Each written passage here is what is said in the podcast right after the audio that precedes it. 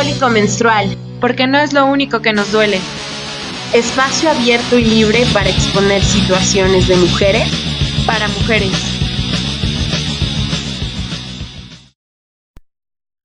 Hola, yo soy Ate. Y yo soy Nea. Mujeres, bienvenidas una vez más a este su espacio Cólico Menstrual, este podcast dedicado para hablar eh, temas de mujeres para mujeres. El día de hoy, Nea y yo hemos eh, decidido platicar acerca de amor romántico. Muy bien, acá es un tema en donde vamos a abordarlo desde diferentes perspectivas y también personales.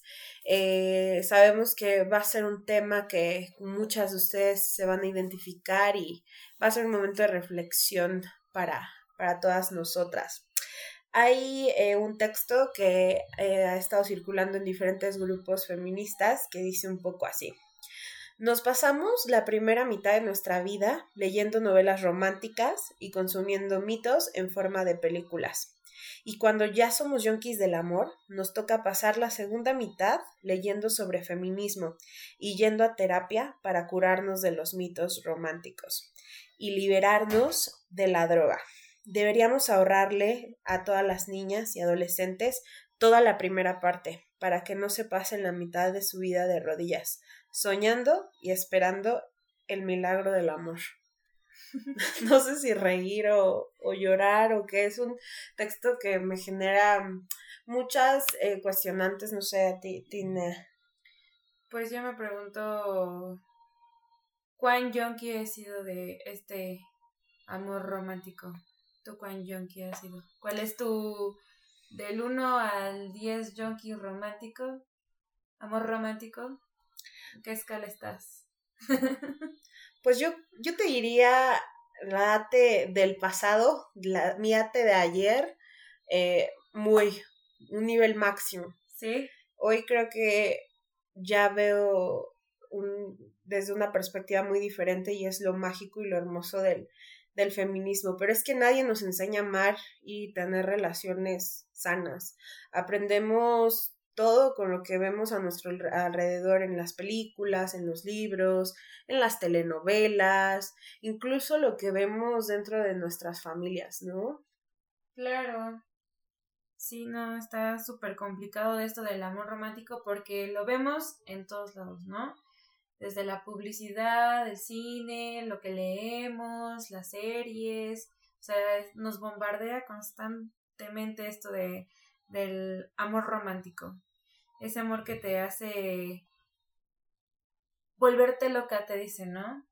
Te vuelves loca, histérica y no sé cuántos adjetivos te ponen de, de que te vuelves así, ¿no? De que quieres encontrar el amor perfecto ese de, de películas, ¿no? Donde te peleaste con tu novio, quieres desaparecer del mundo, eh, querer irte a vivir a otro país y que te te atrape en el aeropuerto y, ya sabes, toda esta idea bien loca con una canción súper alegre que no tiene nada que ver con la dramática, pero que suena súper alegre y que ya eres feliz para siempre, ¿no? O sea, con esta idea de felicidad eterna e irracional que pues, Amigas, no existe y no existirá sí. cuanto querramos, ¿no?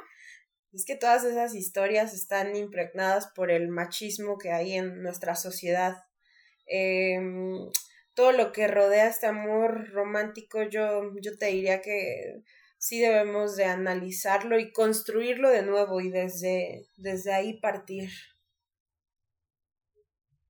Ay, sí, es súper complicado. O sea, te pones a. a ver cuántas cosas no hiciste por este. no por amor, todo por este amor romántico constante que. Este constructo que te dice que es el amor. Y es que, a ver, la realidad es que. Mm, porque lo he visto en muchas. en muchos foros de debate, ¿no? Este tema del amor romántico que muchas personas como que lo cuestionan o lo challengean desde una perspectiva de dependencia emocional, ¿no? O, atribuirlo más hacia, hacia esta parte, pues sí, emocional y de dependencia. Pero es que no, a los hombres los tienen otra, otra idea del amor. Y más adelante vamos a tocar el punto, pero creo que es importante porque vamos a irnos hacia atrás desde niñas. Eh, ¿Cómo es que empezamos a tener esta idea de lo que es el amor romántico? Ayer eh, pasaron por televisión abierta aquí en México eh, películas de Disney. Y estaba viendo yo la, la sirenita y me hice esta, e, e, esta pregunta, este cuestionamiento y estaba con un compañero y le pregunté, oye, ¿tú de niño cómo, ¿Cómo veías estas películas? Porque todas las que pasaron ayer, no sé si las viste, eran de princesas. No. Este. Y, y le dije, ¿tú con, con qué personaje te identificabas? La verdad, de niño. Y su respuesta fue con eh, Sebastián y con Flanders, ¿no? Que se llama el pececito. La... ¿Sí? Flounder, ¿no? Creo sí, sí. sí, sí, el, el, el pez. Y me quedé pensando, y no sé ustedes qué opinen o tú qué opinas, ¿no? Que de niña tú con quién te identificabas, con la sirenita, con la princesa, ¿no?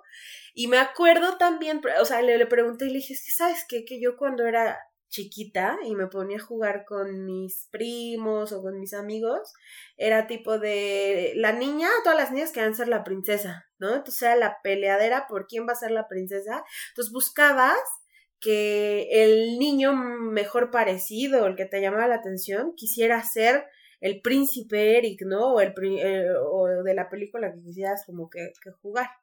Y no quería, o sea, los niños de no, yo no quiero jugar a esto. Entonces, hacemos una pausa desde ahí, ponerte a pensar que desde ahí tú idealizas y es lo que te está presentando esta sociedad y esta publicidad y esta eh, medios constantes. ¿Cómo es que vive una mujer el, amor? Incluso desde niña, ¿eh?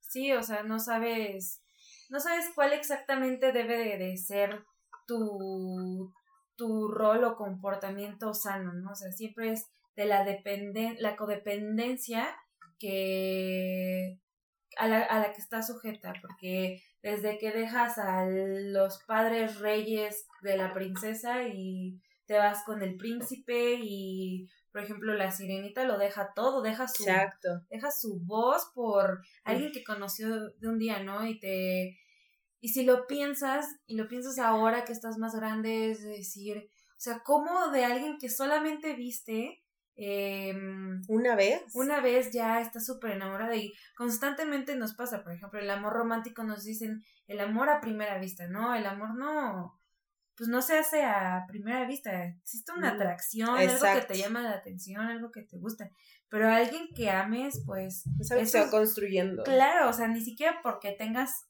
al tu novio o tu novia o así no puedes llamar amor algo que que pues no conoces a la persona, este, no sabes cuáles son sus valores, sus costumbres, o sea, toda esta identidad que tiene la otra parte de poder llamarlo amor, ¿no? Y ese amor tan extremo de dejarlo todo, todo y la constante de que nos construyen de si no encuentras el amor no vas a ser feliz, ¿no? Y estamos constantemente buscando voy a enamorarme, voy a tener que esta pareja y esta y esta y esta pareja para ser feliz, es lo único que me puede hacer feliz, ¿no? Sí. El amor. Es como mi meta en la vida.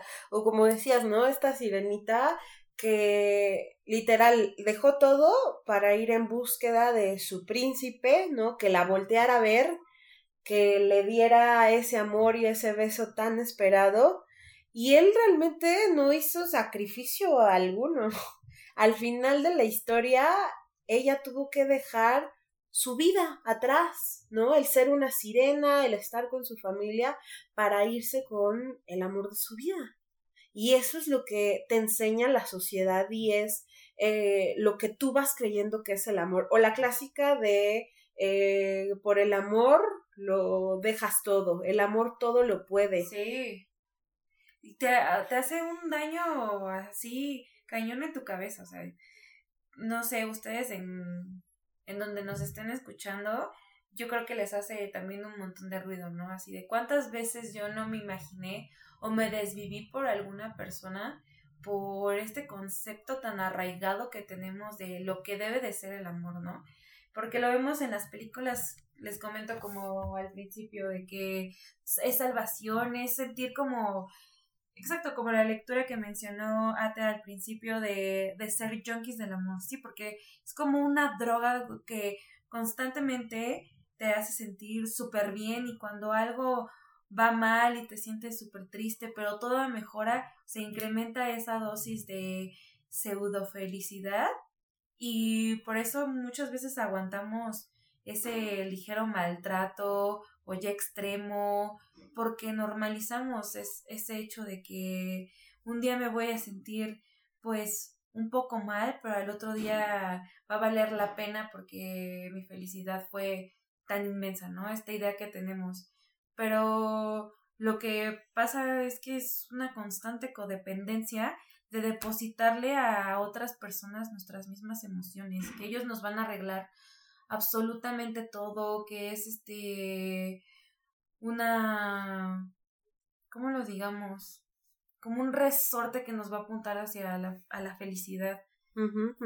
Como tu gran objetivo en, en la vida. Incluso, o sea, reflexionando eh, de niñas, o sea, me acuerdo que en la escuela, no sé si a ti te pasó y, y a ustedes, eh, chicas, si les haya sucedido, el típico niño del kinder o la primaria que te molesta, que te jala del cabello, que te da como picones en el hombro todo el tiempo y entonces todas tus demás amiguitas te dicen, uy, es que te, le, le gustas y está enamorado de ti. Entonces, asumes que el que él te exprese su violencia es un sinónimo del amor. Entonces, a ver, reflexionemos. Esto es súper fuerte. O sea, es súper fuerte porque entonces eso es algo con lo que cargas por el resto de, de, sí, de tu, de tu vida y de las etapas en las que vives. Y a ver, de niña, tu interés por los niños eh, de forma, sí, romántica o sexual, no sé, no, no, no está o no existe, ¿no? Eh, pero conforme vas creciendo, eh, vas teniendo como esta interpretación del amor. Incluso es súper fuerte en donde si estás dentro de un círculo familiar, ¿no? En, en donde ves una constante violencia por parte de las figuras masculinas hacia tu madre, por ejemplo, ¿no? O sea, el papá o la pareja de tu mamá, cualquiera que sea el caso, que ejerce violencia, ojo, no nada más física, o sea, violencia emocional, violencia económica, ¿no? Que este tipo eh, de, de, de, violencias también son súper fuertes porque entonces empiezas a recibir como toda esta información de, de, forma errónea y en un futuro pues tienes este grave peligro de replicarla, replicarla y, y sufrir, y entonces creerte que el amor es igual a sufrimiento, que el amor es igual a dolor. Claro, no, está súper complicado. De hecho, yo tenía en algún tiempo amigas que que hasta les gustaba como o no no no tanto como que les gustara, sino que tenían como eso es normal, ¿no? O sea, así es el amor. El amor vas a sufrir y vas a llorar y vas a estar con, en constante atosigamiento con, con tu pareja, ¿no? De, es que tengo que reclamarle un millón de cosas y tengo que recriminarle un montón de cosas y, que, y tengo que estar sobrepensando todo lo que está pasando. O sea, te empiezas a generar como una psicosis de, de, de lo que está pasando y, y no sé, es súper complicado que algunas me decían, no, mejor, ¿cómo decía? mejor pendejo conocido que pendejo por conocer. Entonces ahí ya estás tolerando esa, esa violencia, esa... Estás justificando. Estás justificando eso porque pues mejor eso si con todos te van a pasar lo mismo, ¿no? Exacto. Entonces ya ahí te estás condenando a tú, tú misma a que pues nada va a cambiar y con todos va a ser lo mismo, mejor voy a estar con alguien que ya sé cómo van a ser esos subidones y bajones y estar en una zona de confort horrible, ¿no? Es como si te estuvieras entrenando, ¿no? Para el dolor. Entonces, el ensayo y error, ensayo y error hace que a lo mejor tu tolerancia sea más amplia, tú te fuerzas a pensar eso y empiezan estos pensamientos, ¿no? De, eh, de miedo, de dependencia, de el terror estar sola o ya con esta persona pasé, pasé de todo. Sí, o sea, tampoco como sociedad este tenemos esta constante de estar viendo la felicidad tan bonita de las relaciones en, en otros lados, ¿no? Hasta yo he visto cómo entra una pequeña decepción cuando tus artistas favoritos, eh, este, con los que tenías como una visión de lo que podría ser el amor, se fallaron y tú dices, no, si ellos no se aman, yo, yo ya no puedo creer como en que alguien me respete, en que alguien me quiera, en que yo me dé a, a respetar sobre todo esto, ¿no? Pero además de depositarle, yo creo, a, alguien más, a un, a tu pareja, a tus parejas o no sé, como quieran ponerlo así, de, de, tus, de tus emociones, de tu autoestima, de tus inseguridades, de saber qué te gusta, qué no te gusta, este, en todo aspecto, tanto emocional como pasional, como las metas que tienes en tu vida, en lo que estás dispuesta a, a ser tú para, para contribuir a cambiar estos comportamientos, ¿no? No sé, ¿tú qué piensas a ti? Pues creo que eh, lo importante eh, de todo esto es que cada una de nosotras eh, hagamos esta pausa y hagamos conciencia de, de todo eso que nos está dañando y empezamos a a trabajar en, en esta parte del autocuidado, del amor propio y creernos de verdad. Eso, de verdad, mujeres, estoy segura que el amor no es igual a dolor, ¿no? Y llevarlo a la práctica. Entonces, saber detener eh, a tiempo eh, actitudes que, que, que no, no van, ¿no? Por parte de otra persona. Y eh, también trabajar en nuestra persona para poder eh, involucrarnos emocionalmente con otra persona de una manera sana y vivir en realidad pues, una relación positiva, ¿no? Que es como debe de ser el, el amor. Y, y, es que, como decíamos, siempre y en las diferentes etapas se ve súper influenciado en nuestras decisiones y en nuestras acciones, nuestro entorno, nuestro contexto, desde nuestra familia, ¿no? Como de lo que consumimos en lo, todos los medios que tenemos como sociedad, ¿no? La televisión, las revistas, el internet, ¿no? O sea, cómo aspirar a una relación eh, negativa, ¿eh? tan mala, porque no me gusta la palabra tóxico, la verdad, pero cómo ¿cómo es posible que aspires de ver una película, por ejemplo, de Notebook, eh, Diario de una Pasión?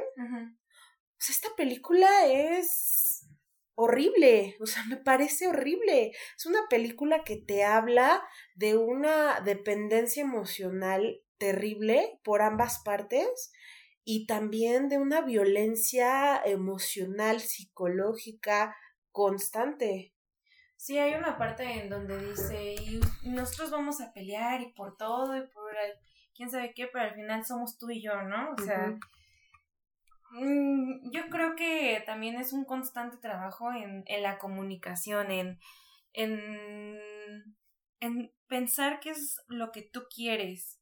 Y, y sí, o sea, yo no, yo no puedo concebir eh, el hecho de que en algunas ocasiones, inclusivemente yo, esta comunicación, pero ya no tanto con, tu pareja, ¿no? Sino contigo, de estarte comunicando qué es lo que sientes, qué está pasando, este, qué estás, este, permitiendo en tu ser, en tu, en tu, en tu ser, ¿no? En tu, tu persona, en tu autocuidado de de todo esto, porque, o sea, entiendo que no somos responsables de, de lo que nos pueda pasar, ¿no? Pero sí estar informadas de cómo poco a poco podemos erradicar todas estas ideas malas que tenemos, porque sí son, yo sí siento que son malas, que tenemos en cuanto al amor, ¿no?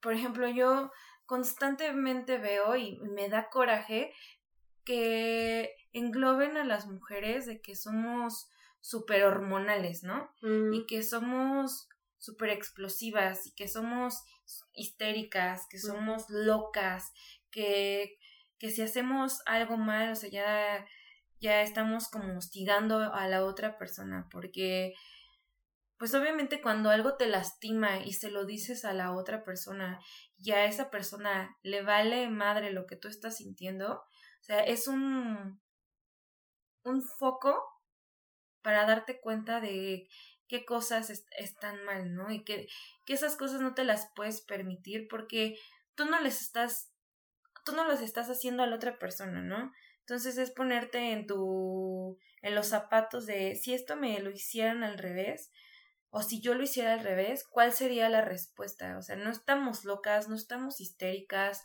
no, no tenemos algo mal.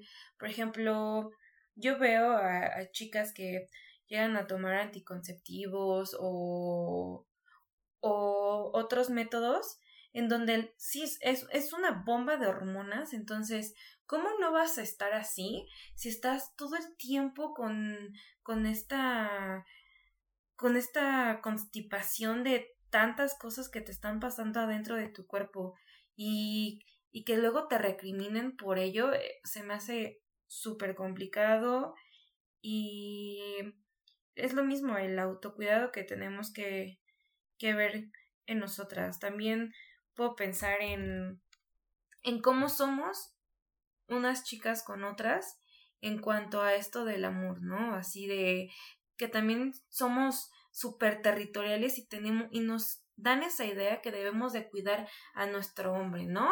No a nuestra pareja, que la debemos de cuidar a capa y espada y que tenemos que controlarle cada movimiento para que nosotros nos sintamos a salvo para que no nos hagan daño, ¿no? O sea, esta constante psicosis de nuevo que, que nos autogeneramos por la misma falsa idea que tenemos que deben de ser las cosas, ¿no?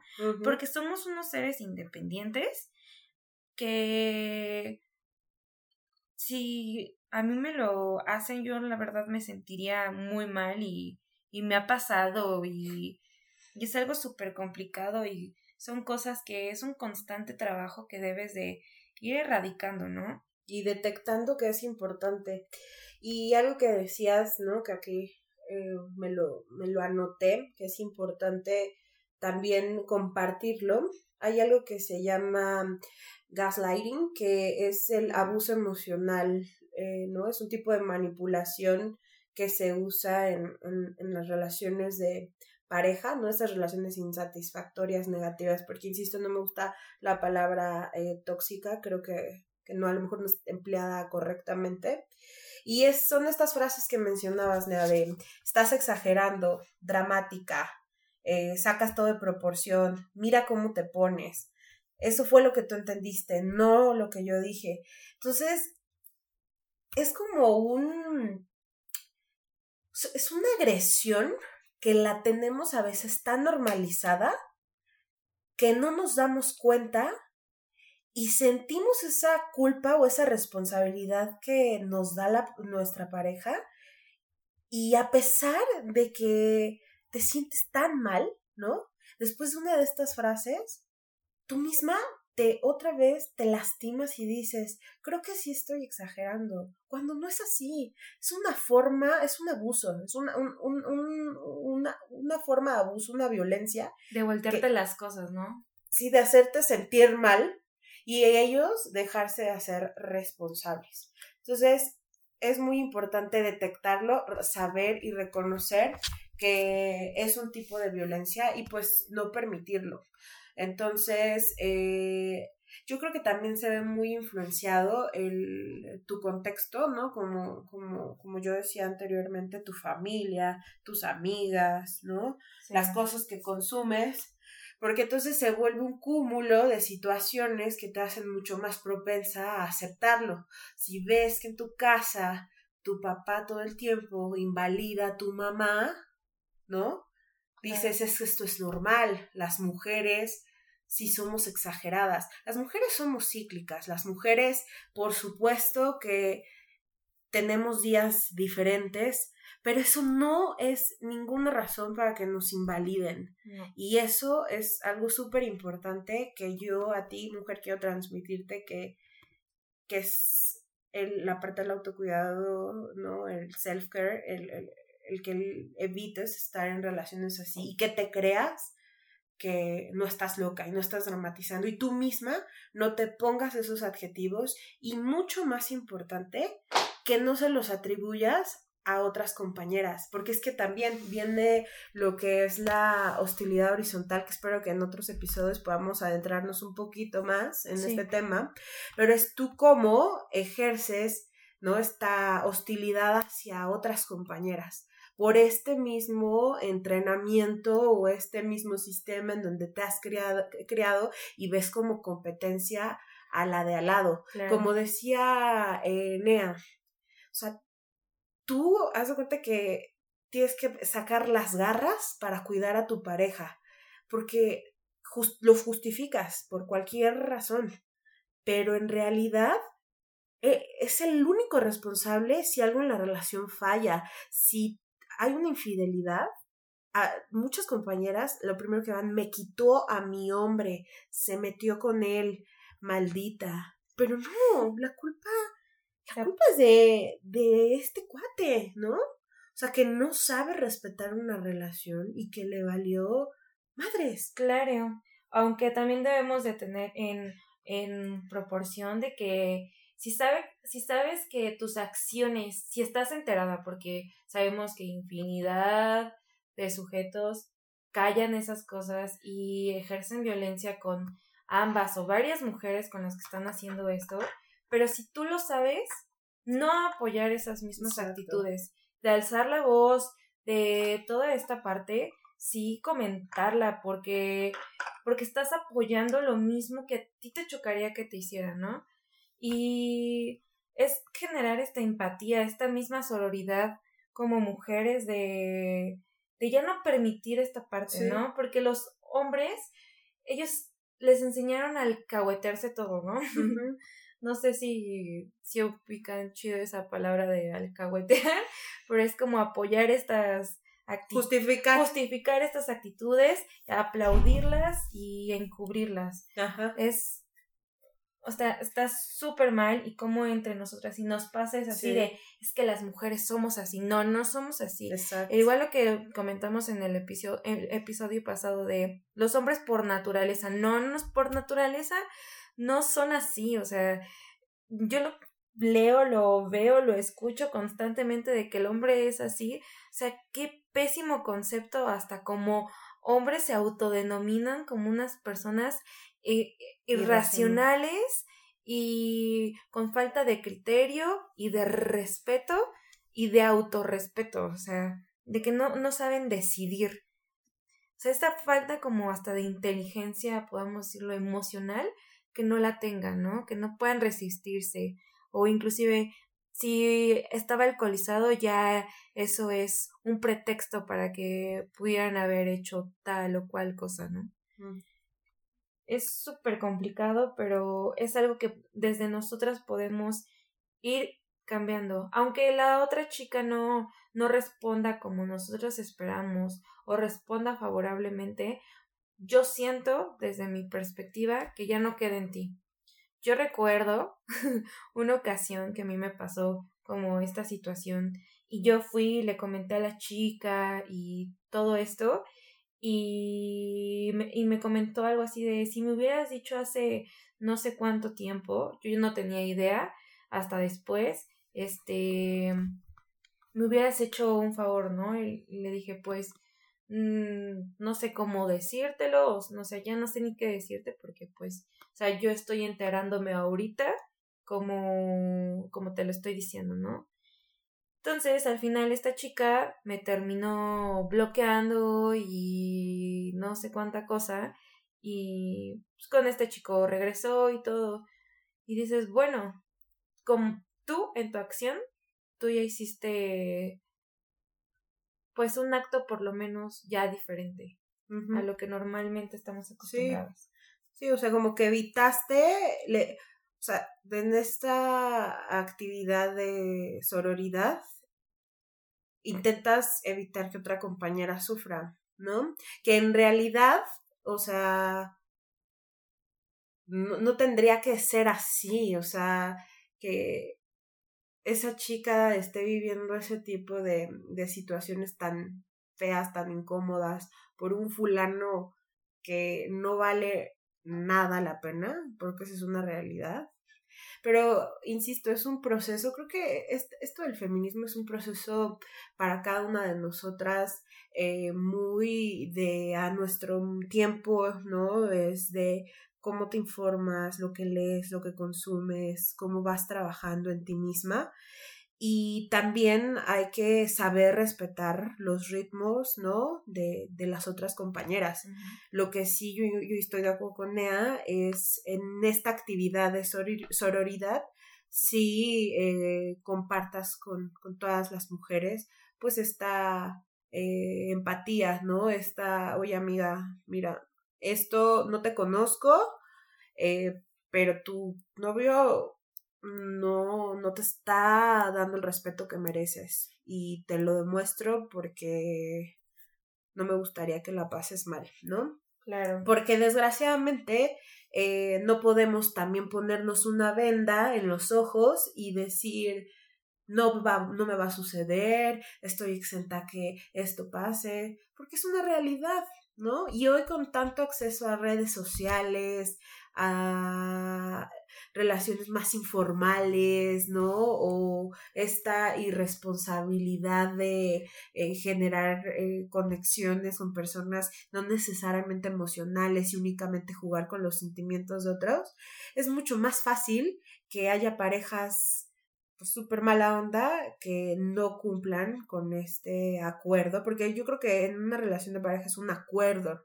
Si estoy contigo y no estamos en una relación este, poliamorosa por decisión, te pido que respetes esta, este acuerdo, ¿no? No es una ley, definitivamente, pero como dos personas adultas que han decidido pasar un tiempo juntos, pues se llegan a estos acuerdos y se cumplen y cuando eso no sucede, adiós, no es amor, amiga, eso no es amor, ni lo justifiques y eso que nos han hecho creer que el amor lo soporta todo, no.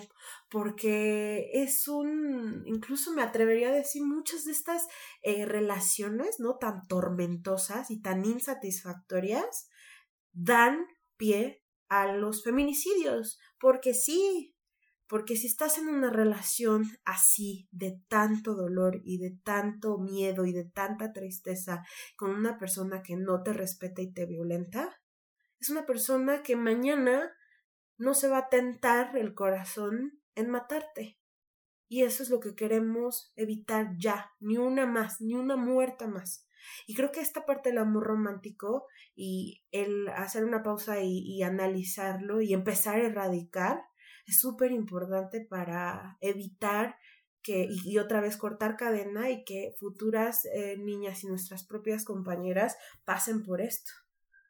Claro, sí, o sea, no es el hecho de de victimizar o, o de encontrar la culpable dentro de la mujer porque jamás va a ser así eh, en estos casos siempre es el violentador, pero sí podemos ir erradicando esas situaciones, ¿no? De, de ver estos focos rojos en donde nos estamos poniendo en constante peligro. Y es un tema bastante difícil, un tema que nos caga que ojalá esto no existiera y es la injusticia más grande para mí del mundo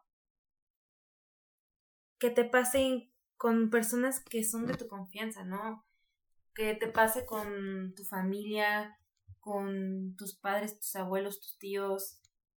O sea, es imperdonable, ¿no? Pero, no sé. Creo que es un tema muy extenso, ¿no? Que te da como para hablarlo desde distintos eh, contextos, pero creo que el, la finalidad y como lo decimos es justo detectarlo y empezar a eh, erradicar y construir algo nuevo, ¿no? Un pensamiento nuevo y, y así replicarlo para, para las futuras generaciones y en esta incluso, ¿no? Em, creo que también es muy importante eh, revisar, sí, con detenimiento eh, todo lo que consumimos, ¿no? En los diferentes medios, eh, retomando un poco política sexual de Kate Millett, esta primera parte en donde nos habla de estos autores que cosifican a la mujer de una forma terrible, ¿no? Y se venden como héroes en estas historias literarias tan eh, denigrantes para las mujeres y que lo romanticen, ¿no? Y que hagan creer que son las, es la expectativa que tienen todas las mujeres a sufrir ese tipo de atrocidades, creo que es fuertísimo. O sea, no sé si recuerden, em, yo la vi, me pareció la película más atroz de la vida, este eh, Fifty Shades of Grey, ¿no? 50 sombras de Grey. Una vez en la oficina, en el trabajo, un grupo de compañeras hicieron el comentario de lo súper galán y lo súper romántica que era la historia. Y yo fue de, güey, no te pases. Porque esa agresión, es, es una violencia. Y creo que el que romantices ese tipo de actitudes te hace que obviamente, si te encuentras el día de mañana una pareja, lo aceptes. Lo aceptes y digas, es que esto es romántico. es romántico, esto es cool. Y es que sí, las películas que nos proyectan, que nos venden, las novelas, son así, son de violencia constante hacia la mujer, cosificación, idealización, irracionalidad, ¿no? Y otra vez lo platicábamos, nada de cómo los niños varones perciben a las mujeres, porque te genera estereotipos. Hace rato decíamos el, el ejemplo de la sirenita, con el chico con el que platicaba ayer, fue de eh, cuando era más niño me identificaba con Sebastián y con el pez y con esto y con el otro. Ya un poco más grande, sí me llamaba la atención Ariel, entonces buscaba a una niña bonita, pelirroja, y es idealizar, porque a ver, estamos en México, no es que en las escuelas hayan 15 o 20 pelirrojas. ¿Me explico? Entonces, tu estereotipo de mujer va a ser la guapísima, hermosísima, pelirroja, delgada, y este, esta es la gran contaminación que, que tienen eh, los medios para la sociedad. Entonces, es importante analizarlo, detenernos y en verdad cuestionarnos por qué consumimos este tipo de eh, contenido, incluso en redes sociales, ¿no? Claro. Sí, aparte, yo insisto en, en esta en esta fase de bueno, no fácil.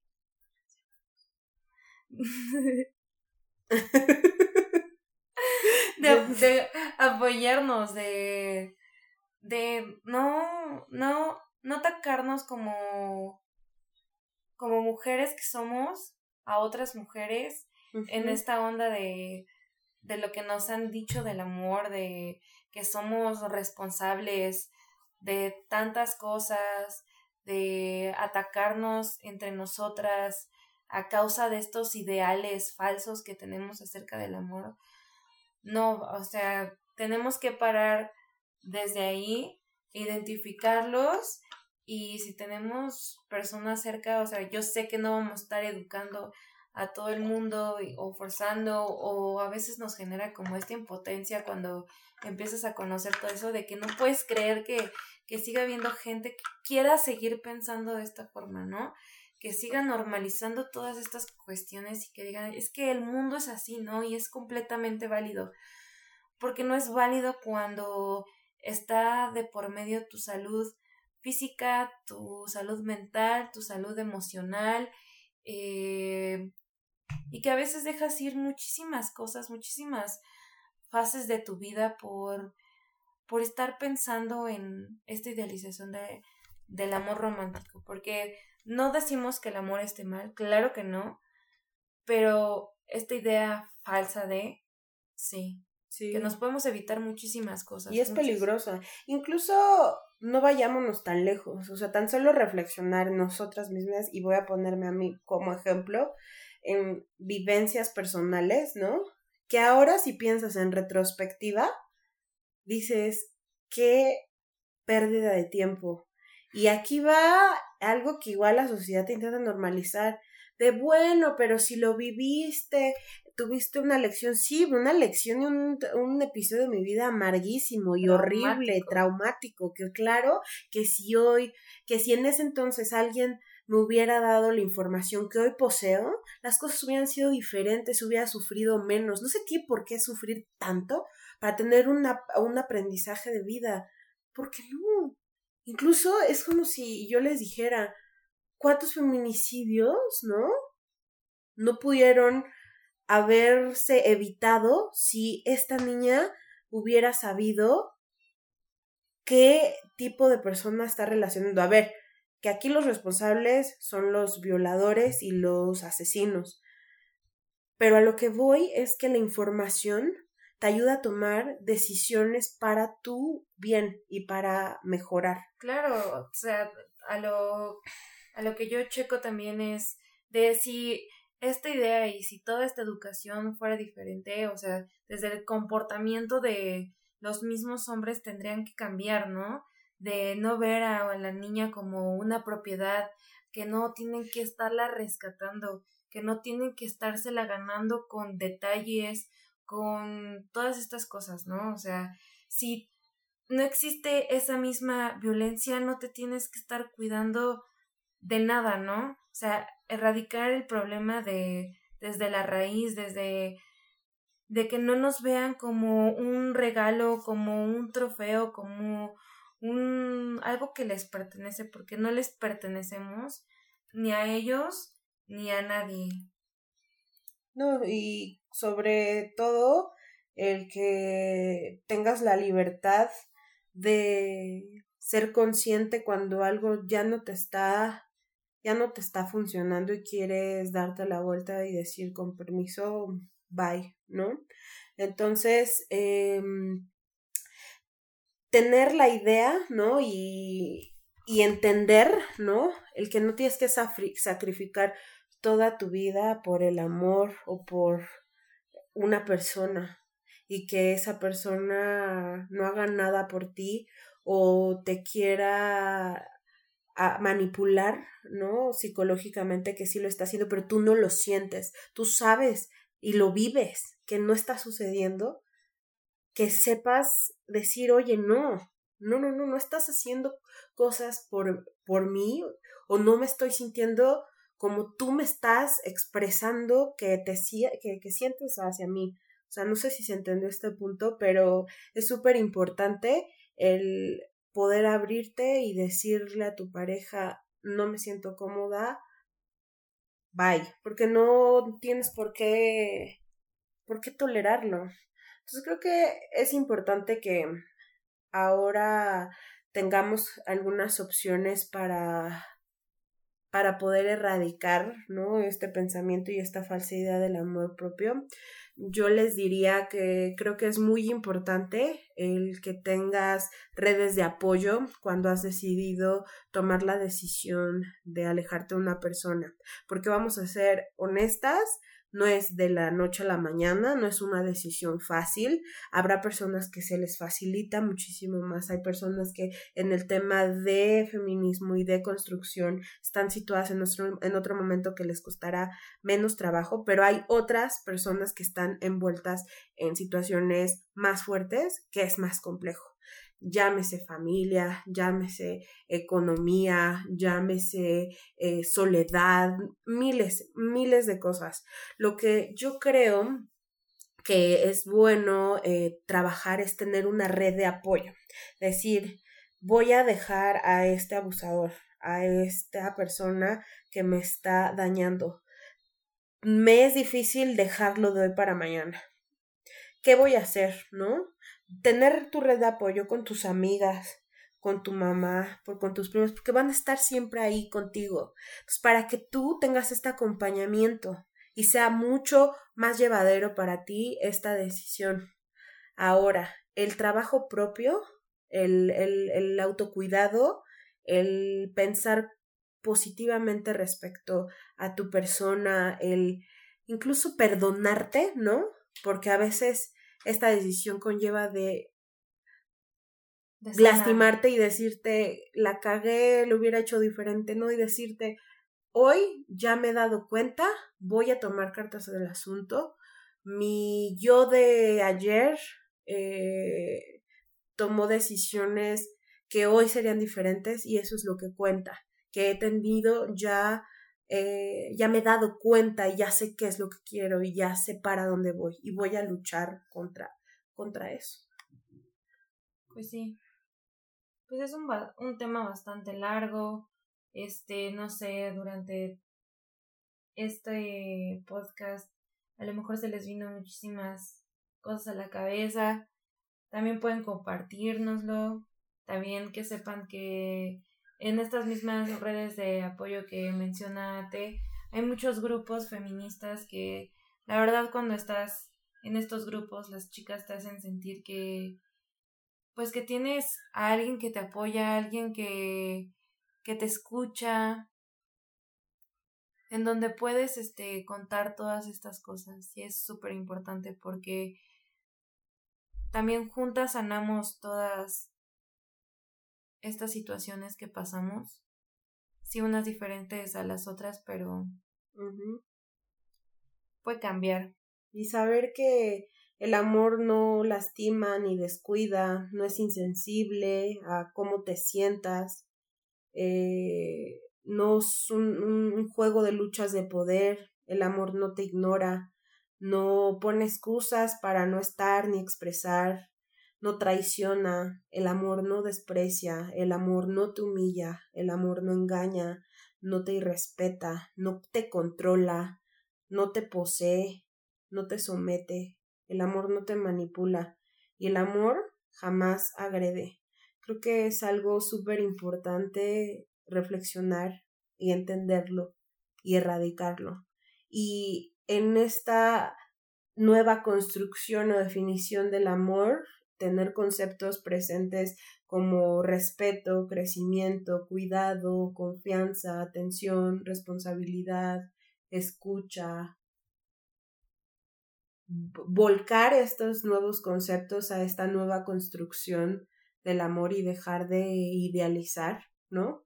Y cortar cadena, cortar cadena y decir no. Y si mañana tu amiga está pasando por una situación y tú estás ahí para apoyarla, porque en esta práctica de la sororidad real, honesta, no de teoría, que en verdad lo, lo, lo sentimos, las feministas voy a hablar por mí, el decir te acompaño, ¿no? Y transmitir este mismo mensaje y ella a su tiempo. Porque no sé si te ha pasado, Nea, pero yo veo a veces en muchos grupos de mujeres que están en un momento de, eh, de, de, de, esta nueva construcción, ¿no? De diferente, entonces se desesperan y son impacientes y son incluso agresivas y decir, oye amiga, date cuenta, estaba famosa frase. Pero a ver, cada quien tiene su tiempo y no hay que conocer el contexto completo de la persona y acompañarle y creo que es súper importante. Claro, informarnos en cómo podemos abordar este todos estos apoyos psicológicos, terapéuticos, en que de, que debemos de informarnos para saber abordar porque no son temas fáciles, podemos tomar, tocar temas que pueden desarrollar a otro episodio que no sabemos si desde la distancia podemos controlar, si podemos este, manejarlo. Siempre estar informadas e, e investigar en dónde podemos este, acceder a este asesoramiento profesional en cuanto a la salud de, de todas las chicas, ¿no? Pero no sé, siento que este tema hasta nos va a dar para otro episodio. ¿Tú qué piensas? Sí, definitivamente. Esperamos que eh, este episodio de esta reflexión que hicimos juntas, ¿no? Eh, traiga cosas positivas, ¿no? Y que saben que estamos súper abiertas a lo que quieran compartirnos. Eh, Nea, para cuáles son nuestras redes sociales, ahí nos pueden mandar un DM para, para eh, leerlas. Sí, ahí cuéntenos todo, igual que les repito, que les gustaría escuchar, este, si quieren mandarnos alguna historia, un dibujito, lo que quieran es súper bienvenido. Nuestras redes sociales estamos como Cólico Menstrual en Instagram. Cólico, la segunda O es un cero para que ahí nos, nos sigan, vean lo que publicamos. Luego hacemos algunas recomendaciones de libros, peliculillas, arte, varias cosas en, en las que les podemos compartir. Ustedes también nos gustaría que nos compartan lo que conocen. Aquí es un constante aprendizaje. Juntas. Juntas siempre. Pues muchas gracias otra vez por escucharnos. Nos vemos la próxima semana y como siempre aquí vamos a anexar una cancioncita eh, ad hoc al tema. Les mandamos un fuerte abrazo.